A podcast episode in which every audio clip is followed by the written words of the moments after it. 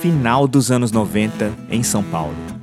Entre prédios e carros, e os primeiros anos de uma democracia recém-restaurada no país, no meio da fuligem da metrópole paulista, toda uma geração tocava suas guitarras, baixos e baterias nos festivais e começava a ouvir em MP3 as músicas da década que chegava ao seu final, que havia nos trazido grunge e o Britpop, a MTV Brasil e a música independente brasileira.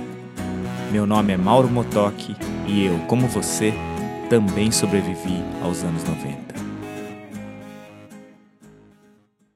Episódio 9 O sonho de gravar um disco 1998 Se você é como 99% das pessoas do mundo, você estranha pelo menos um pouquinho quando ouve a tua própria voz gravada.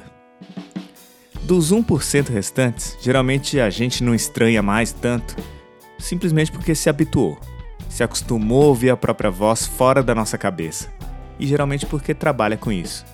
Jornalistas, apresentadores, atores, músicos, podcasters, todos se acostumam. Vou dizer que mesmo assim ainda tem hora que parece que não é a gente mesmo falando ou cantando. Eu me lembro quando eu ouvi a minha própria voz gravada pela primeira vez. O meu pai estava brincando com um gravador de fita cassete comigo e meus irmãos no apartamento da 212 Sul em Brasília no começo dos anos 80. Eu devia ter uns 5 aninhos ali. No final da fita que ficou famosa no folclore da minha família, o meu pai registrava uma versão maravilhosa de Boneca de Trapo, do seu grande ídolo Nelson Gonçalves. Boneca de trapo, farrapo da vida.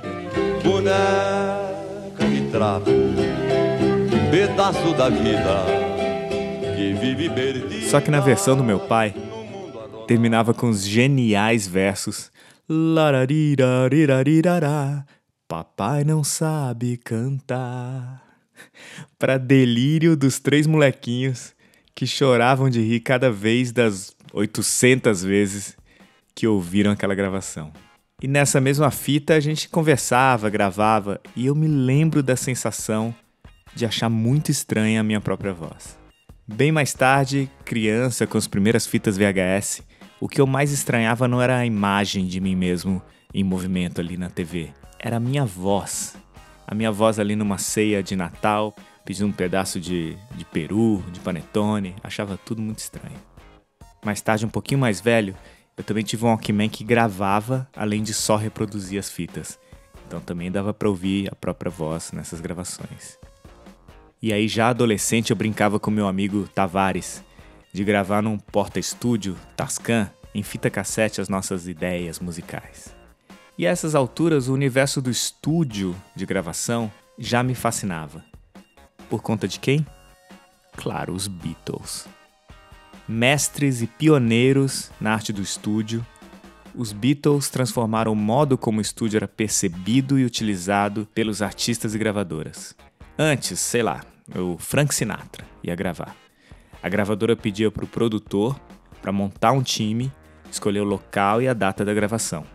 O produtor então escolhia um arranjador, chamava os músicos para a gravação, contratando os engenheiros de som do estúdio, que eram quem só eles podiam mexer nos microfones, pré-amplificadores, compressores, equalizadores, gravadores.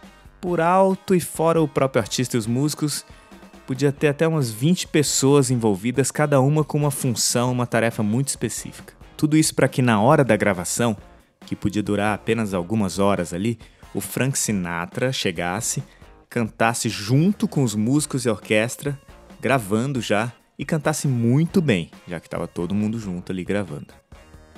E aí, quando os Beatles ganharam o mundo, já ali no quinto disco, Help, Rubber Soul em diante, a gravadora passou a dar carta branca para eles ficarem o tempo que quisessem no estúdio, até que saísse mais um disco apinhado de hits, num certo prazo ali. Entenderam que no meio da Beatlemania, correrias, shows, entrevistas, não daria para a banda produzir nada.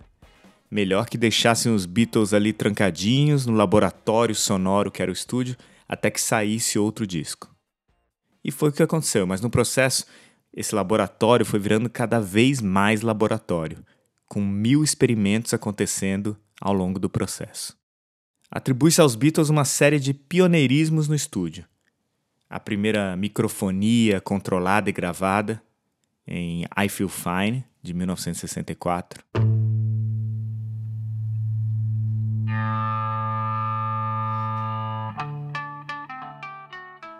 Primeira vez em que instrumentos acústicos foram gravados de perto e individualmente, um microfone para cada instrumento, em Eleanor Rigby. Resultando num som de cordas muito mais presente, muito mais potente. O primeiro uso de loops e samples em Tomorrow Never Knows, Yellow Submarine, I Am the Walrus. A lista de inovações segue.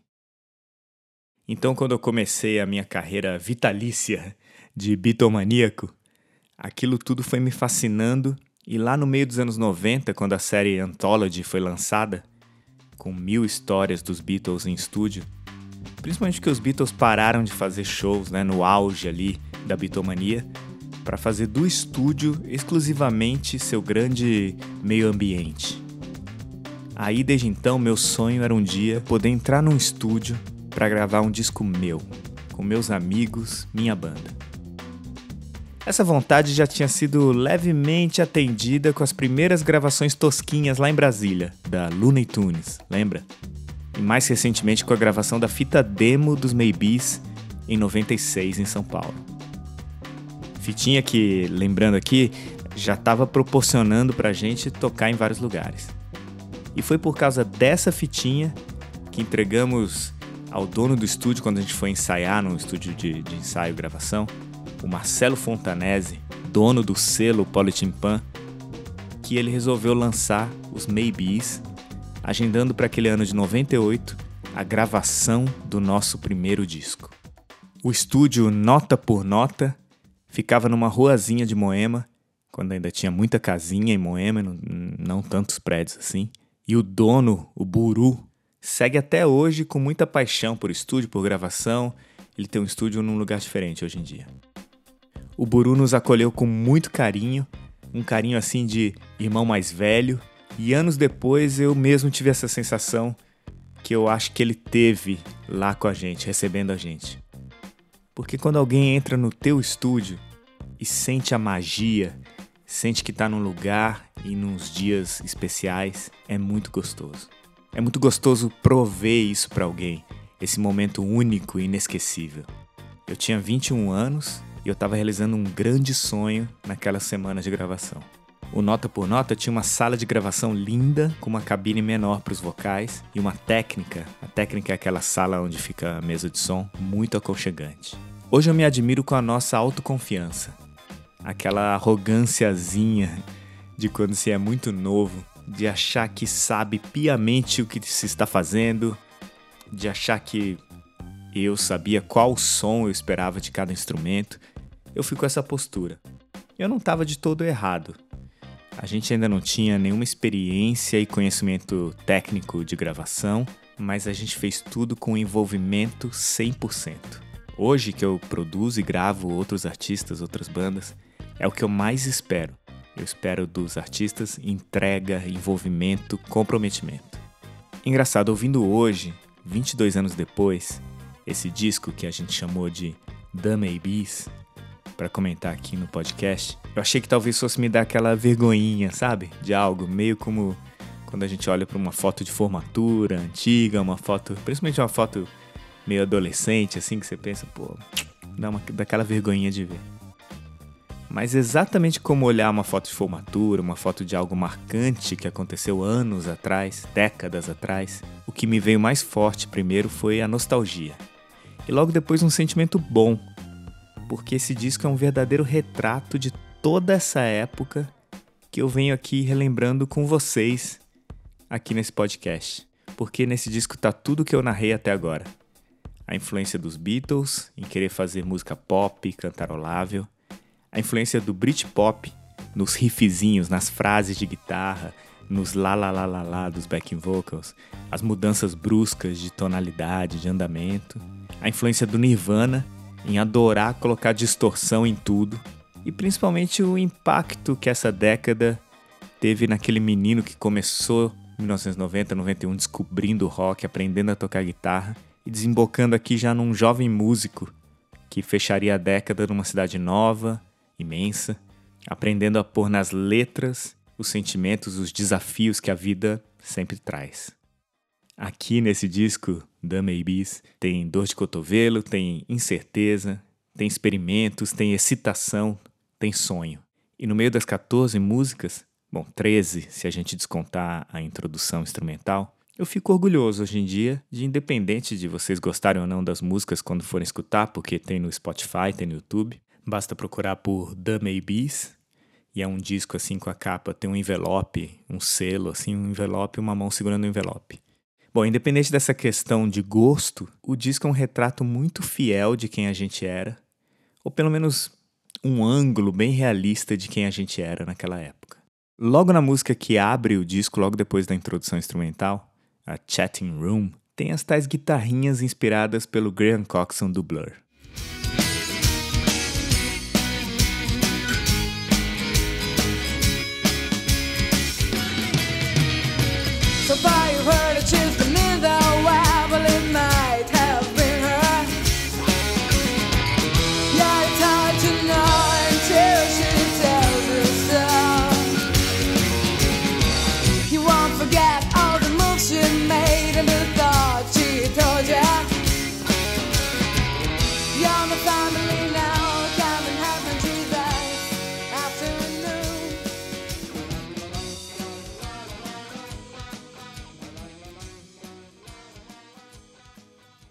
Depois, na, na balada que a gente chamou de Misty Eyes, tem a influência de Pixies e Smashing Pumpkins.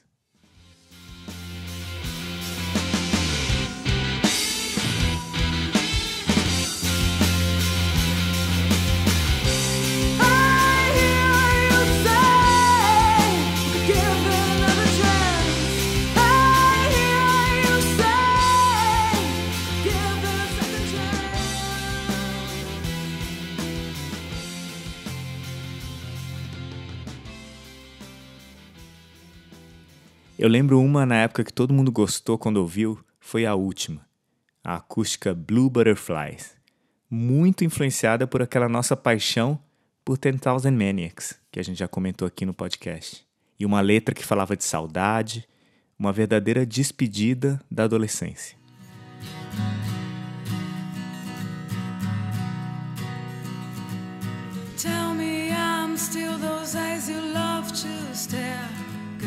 I. Wandering through the world, and I carried on with me. The night comes the sight of what we used to mean.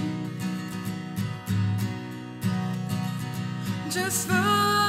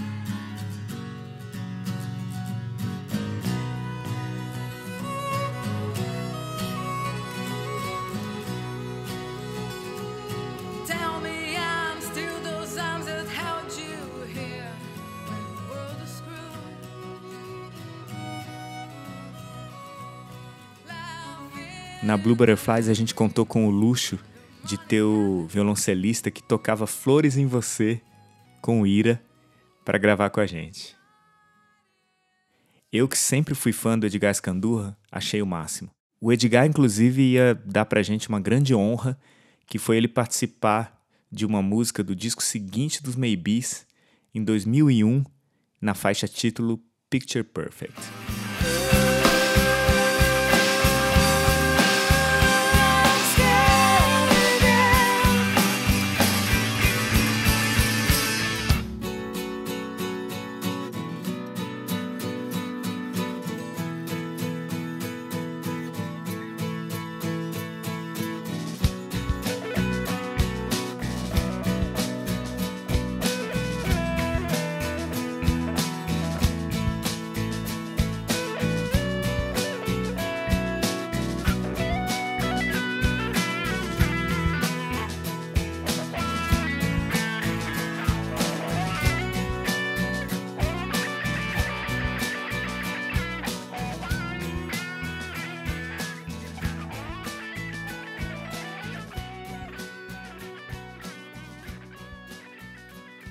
O Edgar continuaria sendo amigo, a gente estreitaria esses laços de amizade, ele participaria de shows do Ludov. E a querida Fernanda Takai também ia abrilhantar o segundo disco do Maybes com a participação em Onion Taste Hater.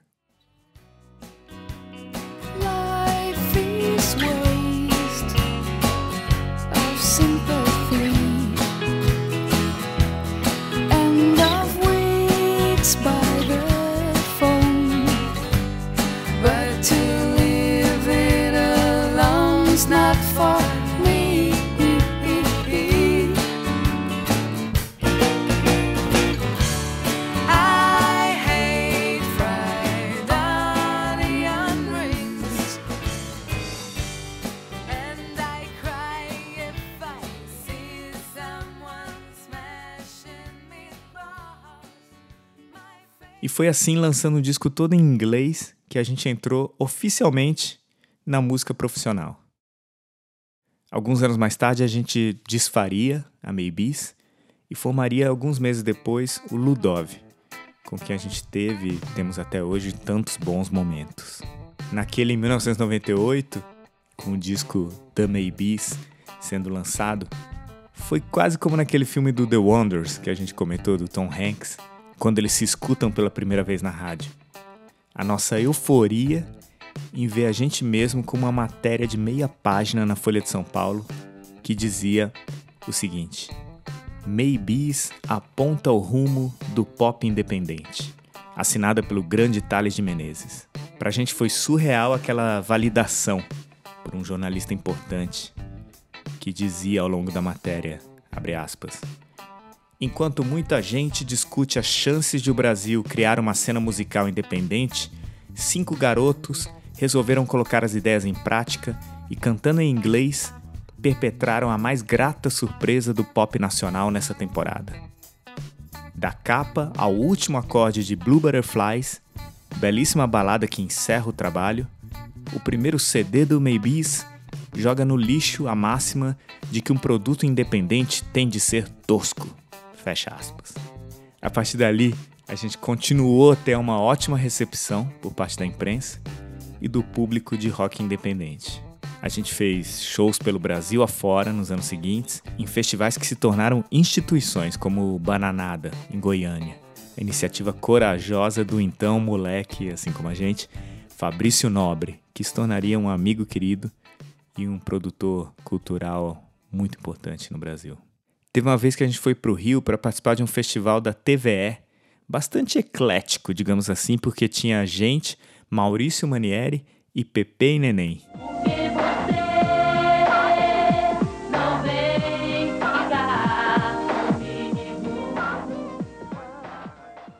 A gente também tocou para a gravação de um programa de TV, né, da TVE, acho que chamava Radar. E ali nos estúdios da TVE vimos uma banda que gravou logo depois da gente, e a gente curtiu muito aquele som meio Weezer e meio carnavalesco. Eram os Los Hermanos. Eu sempre achei engraçado falar os Los Hermanos, porque parece falar os The Beatles, né? Mas é o jeito que todo mundo fala. A gente bateu um papo com os caras na época. Na verdade, quem falou mais foi o Abacuque, que era bem mais saidinho na hora de fazer contato com as outras bandas. E ali começou uma amizade, uma relação muito amistosa entre as bandas, que se estenderia até nosso começo como Ludov, alguns anos mais tarde. Ali, os Los Hermanos já estavam prontos, prestes a lançar no ano seguinte o primeiro disco com o mega hit Ana Júlia, e seguiriam com uma carreira bonita e muito, mas muito influente em quase todas as outras bandas do cenário nacional a partir dali. Eu lembro que aquele dia o nosso amor por Weezer foi o papo ali naquele primeiro encontro. Em matéria de show de artistas gringos, em 98, o ano tinha começado com a megalomaníaca turnê Pop Mart do YouTube, em shows em São Paulo e no Rio, os shows em São Paulo no estádio do Morumbi. Eu fui em um dos dias e apesar do YouTube estar tá numa fase meio estranha ali na turnê do pop, com os integrantes meio disfarçados, meio fantasiados, parecendo quase um Village People repaginado, eu lembro que eu curti bastante o show. O cenário era aquele que tinha um arco amarelo remetendo ao símbolo do McDonald's, e uma TV gigantesca, TV mesmo, de 60 metros de largura, no lugar dos tradicionais telões de shows em estádio. E o sistema de som era muito original, vinha de uma fonte mono né, uma fonte única no centro do palco, bem acima do palco, numa configuração que lembrava um limão. Tinha uma música que chamava Lemon. Alguns pontos altos do show foram Even Better Than the Real Thing, aquela música que era tema de um dos filmes do Batman, Kiss Me, Kill Me, Thrill Me, título assim, e One. Alguns anos depois eu ainda veria o YouTube de novo na turnê da obra-prima pop, que é o disco de 2000 deles, All That You Can Leave Behind, que tem todas as músicas são hits. E seria um show muito melhor, acho que foi em 2006.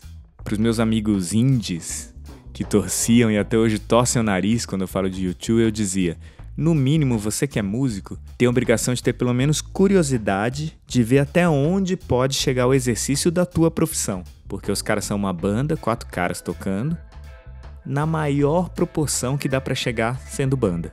Em 98 também teve mais uma edição do Free Jazz Festival, no Jockey Club de São Paulo. Eu me arrependo hoje, vendo o line-up da época, de não ter ido ver o Wayne Shorter e nem o Jeff Beck. Eu, influenciado pela cena eletrônica, no auge desde 1997, como a gente lembrou no episódio anterior aqui, eu fui ver Massive Attack, que lançava o clássico disco Mezzanine naquele ano, e o Kraftwerk.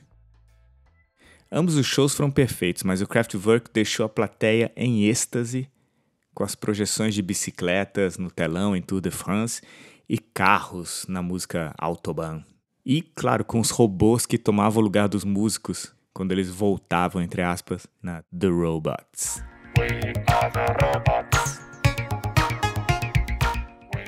Outro show que dialogava com a cena eletrônica foi a segunda vinda dos Smashing Pumpkins ao Brasil na turnê do disco Adore. Ao contrário do showzaço perfeito de 96, o show de 98 foi bem chatinho, com os integrantes da banda tocando meio assim no automático, repertório meio misturadão do disco mais recente que era cheio de influência de música eletrônica, de Depeche Mode e dos rocks mais pesados dos discos anteriores. Eu que já vinha há um tempo fazendo propaganda para os amigos de como Smashing Pumpkins era uma banda boa, ali naquela noite eu tive que concordar que eles não foram grande coisa, não. E uma coisa totalmente ligada a esse momento né, da música eletrônica, Kraftwerk voltar a ser exaltado, Smashing Pumpkins, que era uma banda tipicamente roqueira, também flertar com o som da música eletrônica, e também que tem a ver com aquilo que a gente mencionou no episódio anterior, do computador ganhando proeminência na maneira de se produzir música, né, dali em diante foi o fato de que, em 98, se disseminava de vez um novo hábito de distribuição de música pela internet, possibilitado por um novo tipo de arquivo de áudio, o MP3. A graça do MP3 é que ele mantinha uma qualidade razoável de som, enquanto comprimia o áudio original até virar um arquivo relativamente pequeno, possibilitando que esse arquivo fosse enviado e recebido na internet lentíssima do final dos anos 90, a internet discada ainda.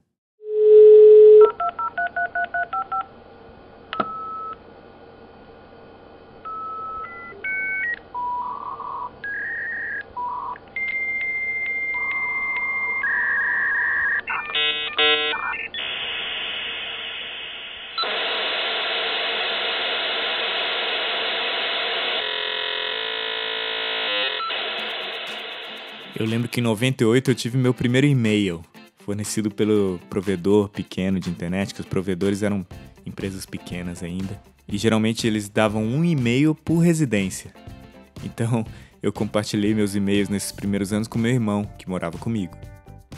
betonico, arroba, tricom, T-R-Y-C-O-M-M.com.br. Manda aí, manda um e-mail, manda um alô pra gente. Quem sabe chega uma mensagem do futuro lá pra gente em, em 1998. Eu lembro de uns poucos anos antes que baixar uma foto pela internet era uma empreitada que podia, com alguma sorte, durar a noite inteira, se a conexão não caísse no meio do processo. Então, com a chegada do MP3, era um milagre poder receber uma música inteira pela internet. Primeiro, por uns proto-blogs, uns sites aí, que umas páginas que tinham uns links. Aí você clicava com o botão direito, salvar como, rezava para baixar e mais tarde com plataformas de compartilhamento que culminariam no Napster nos anos seguintes. Mais pro final do ano, eu comprei no Promo Center o primeiro tocador de MP3 que se tinha notícia, o Rio PMP 300. Era o avô do iPod e no aparelhinho cabiam inacreditáveis 32 mega. Era muito pra época, mas ridículo para hoje. Cabia assim umas 10, 12 músicas dependendo da qualidade.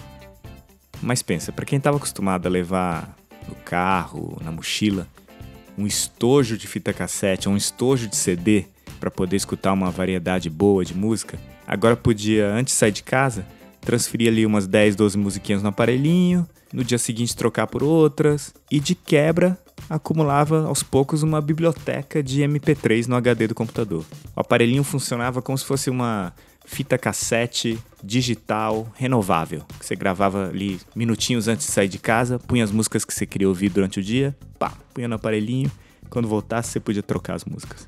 Logo em seguida, os CD players dos carros e os CD players portáteis passariam a ler CDR, aquele CDR, aquele CD gravável, com centenas de arquivos MP3. E aí passou a não fazer mais sentido esse tocadorzinho de MP3. Essa ideia de um tocador exclusivo de MP3 só voltaria com força total com o iPod em 2001. E aí o iPod já viria com uma a primeira versão do iPod já viria com uma capacidade inicial de 5, 10 gigabytes. Papo de gente grande já. A gente falou agora há pouco do e-mail que eu compartilhava com meu irmão no apartamento que a gente morava. Eu lembro de uma coisa engraçada também, que é a cara dos anos 90, secretária eletrônica. A secretária lá de casa sempre tinha uma musiquinha, alguma coisa assim. Lembro até hoje. A primeira música que a gente fez para ser a mensagem da nossa secretária eletrônica foi uma versão de Obladi Obladá dos Beatles. E era assim: 24000621. Deixe seu recado após o bip. 24000621. Deixe seu recado após o bip. e aí teve versão do Tim Maia, teve versão do, do Papa João Paulo II falando para deixar recado, era uma palhaçada só. Mas era muito comum isso numa, numa vida pré-celular, né? Bom, e aí voltando com o meu aparelhinho MP3, o Rio PMP 300, nele eu, eu lembro que eu ouvia uma banda que eu tinha conhecido aquele ano, o Belen Sebastian. A banda escocesa, formada em 94, tinha feito a proeza de aparecer para o mundo sem aparecer de verdade. Naquela época tinha um mistério muito grande em relação aos integrantes, que nunca davam entrevista, não apareciam em fotos. Pensando bem, só a imprensa britânica mesmo para fomentar um hype desse. Dizia-se na época que não tinha fotos claras dos integrantes porque eles não autorizavam. Hoje em dia, imagina, é impossível. Qualquer um com celular no bolso ia postar umas fotos nas mídias sociais sem chance para esse mistério todo. E pensando bem também, logo a imprensa britânica, né? Em 98, no auge da agressividade dos paparazzi, das, da cultura dos paparazzi, com a princesa Diana morrendo em 97 numa perseguição de fotógrafos ao carro em que ela estava. Bom, eu não sei direito como isso aconteceu, esse hype todo, mas o Belen Sebastian foi muito falado nesse começo, sempre com esse mistério envolvendo as circunstâncias da formação da banda, informações sobre os membros da banda. Quem eles eram, quantos eram, o que, que eles faziam. O Bela Sebastian vinha com letras elaboradas, bem líricas, na melhor tradição dos Smiths. Eles, a essas alturas, já tinham lançado um disco que eu considero perfeito, o If You're Feeling Sinister, de 1996, um de capa vermelha, mas que só chegava pra gente no Brasil agora. Nesse disco tinha pérolas como Like Dylan in the Movies e Get Me Away From Here, I'm Dying. Oh, get me away from here, I'm dying. Play me a song to set me free. Em 98, eles estavam lançando outro disco também muito bom, que se chamava The Boy with the Arab Strap. O interessante do Belen Sebastian era esse ar de que era algo muito genuíno, autêntico, especial. Porque lembra, a gente estava espremido ali entre a música eletrônica que estava chegando numa espécie de auge ali e também o declínio do Britpop, o declínio do grunge. E de repente chamava a atenção da crítica com aquela força. Uma banda com som bem leve, muitas vezes acústico, melodias açucaradas, suaves, vocais delicados, as letras elaboradas, os integrantes não davam entrevista, ninguém sabia direito quem eram os integrantes. Com o tempo, os integrantes foram aparecendo, a banda foi se acomodando né, depois desse hype, entre tantas outras bandas. E aí até eles vieram tocar em São Paulo nos anos seguintes, em shows ótimos. E ali em 98, com esse mistério todo, eles estavam na crista da onda de uma maneira um pouco surpreendente. Outro disco que tinha ganhado o mundo desde o final de 97 foi o Buena Vista Social Club. A história desse disco é que o Ry Cooder, o guitarrista americano, ele foi a Cuba e conseguiu angariar grandes músicos cubanos esquecidos no processo ali da Revolução Cubana de 1959, e alguns deles jamais tinham gravado de novo desde os anos 60. Nomes como Compay Segundo, Ibrahim Ferrer, Rubén González ganharam o mundo merecidamente e oportunamente porque logo faleceriam nos anos seguintes, o Compai e o Ruben em 2003 e o Ibrahim Ferrer em 2005. Ainda bem que deu tempo deles gravarem Buena Vista e os respectivos discos solo. É do Compai segundo aquela música que virou símbolo do projeto, a Chan Chan. É muito emocionante ver o documentário que acompanha o disco, esse processo da gravação. Vale a pena assistir, se você ainda não viu. E na TV, eu fui um dos muitos que estava viciado em Arquivo X. Eu adorava acompanhar com um certo medinho que dava ao ver alguns episódios ali as aventuras dos agentes do FBI Fox Mulder e Dana Scully. Ele, crédulo, ela super cética, se deparando com investigações de arquivos secretos que envolviam ETs, atividades paranormais. A febre era tanta que teve filme lançado baseado na série, naquele ano, 98, e até música da banda Catatonia, em homenagem à dupla. A música, claro, se chamava Mulder and Scully.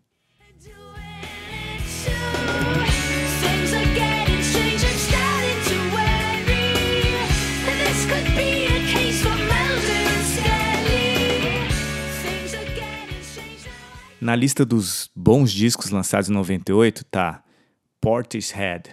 Eu nunca sei se é Portishead ou Portishead. Eu acho que é Portishead. Portishead, Roseland, NYC Live. Eu vi pela primeira vez o Portishead na trilha sonora daquele filme do Bertolucci com a Liv Tyler, Beleza Roubada, de 1996. A música era Glory Box. So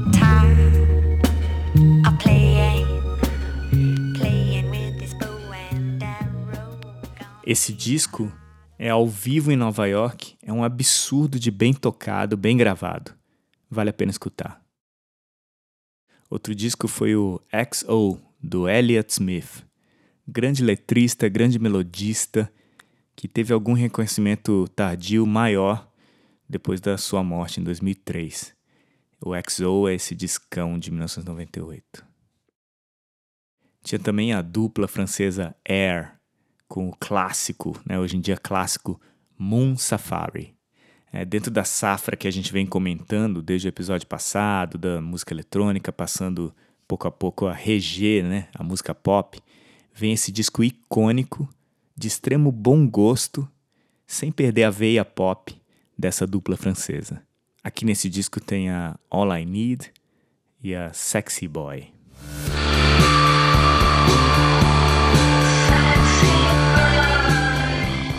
Em 98 tem também o extremamente influente disco da Lauryn Hill, The Miseducation of Lauryn Hill. O disco levou todos os prêmios na época e figura em todas as listas de grandes discos dos anos 90. A faixa Do Wop, por exemplo, foi crucial para que uma cantora inglesa achasse o estilo que arrebataria o mundo alguns anos depois. Ouve um pouquinho para lembrar da música.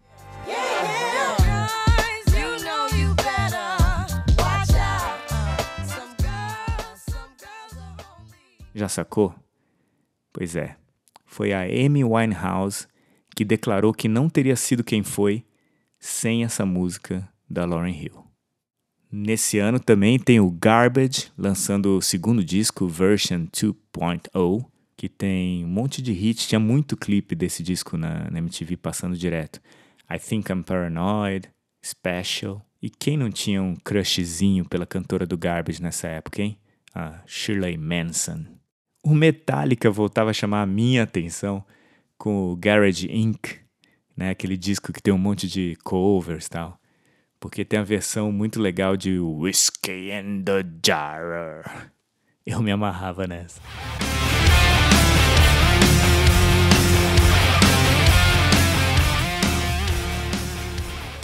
Tinha também o Pulp, aquela, aquela banda inglesa que eu tanto falei no episódio que a gente falou de Britpop, que lançava o ótimo e também meio sombrio This is Hardcore, com figuraça Jarvis Cocker, o cantor e compositor, ponderando sobre a maturidade, porque ele tinha 33 anos agora. E ele cantava I am not Jesus, though I have the same initials. Eu não sou Jesus, embora eu tenha as mesmas iniciais. E no Brasil, um descasso que é meu favorito dos Paralamas, que é o não tão lembrado assim, Rei Naná. Nesse disco tem o mega sucesso Ela Disse Adeus. Ela disse adeus. Mas o disco inteiro, que foi produzido pelo meu futuro guru, ídolo, amigo Chico Neves, tem uma sonoridade inacreditável, em grande parte pelas técnicas, pela competência do Chico de microfonar com um sistema binaural parte dos instrumentos. É binaural porque ele usou um microfone especial que simula a captação dos nossos dois ouvidos, dos dois lados. O microfone tem até o formato de uma cabeça mesmo, é sensacional. E a banda, o Paralamas, estava numa grande forma em termos de arranjo e composição também. Nesse disco tem a linda versão para a música do Charlie Garcia, Viernes 3 AM. Linda demais. A febre de um sábado azul e um domingo sem tristezas. Te esquiva do teu próprio coração. Bom, deixa o toque aqui de novo que tem uma playlist no Spotify que acompanha esse episódio com todas as músicas citadas aqui na íntegra para quem tiver curiosidade. Procura por mauro.motoc no Spotify ou direto o nome da playlist. Eu também sobrevivi aos anos 90, tracinho EP09. No próximo e último episódio, a gente vai relembrar 1999 e a ameaça do bug do milênio. Será que o mundo ia acabar quando os computadores não entendessem que o século ia virar? Star Wars, em 99, volta aos cinemas com um filme inédito. E eu e meu irmão, a gente vai a Londres e Liverpool numa jornada bitomaníaca. Até lá.